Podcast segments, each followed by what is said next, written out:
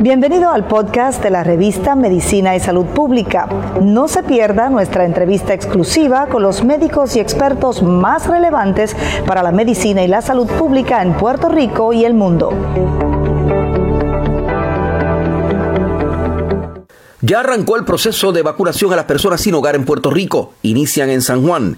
Iniciativa comunitaria está siendo respaldada por el Departamento de Salud en este proyecto. Mi nombre es Luis Penchi, esta es la revista de Medicina y Salud Pública con un informe especial. Cubrimos la salud pública y la ciencia porque la ciencia es noticia.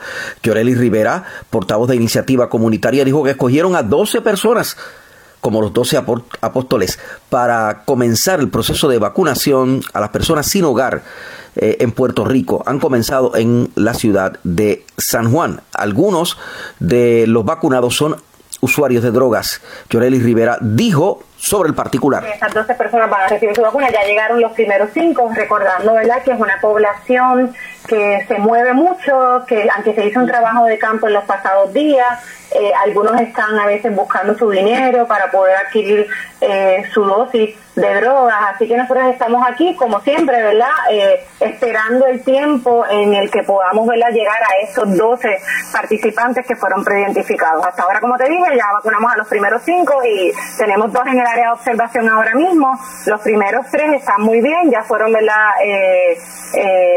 dejados ir para que sigan con su rutina diaria. Mi nombre es Luis Penchi para la revista de Medicina y Salud Pública.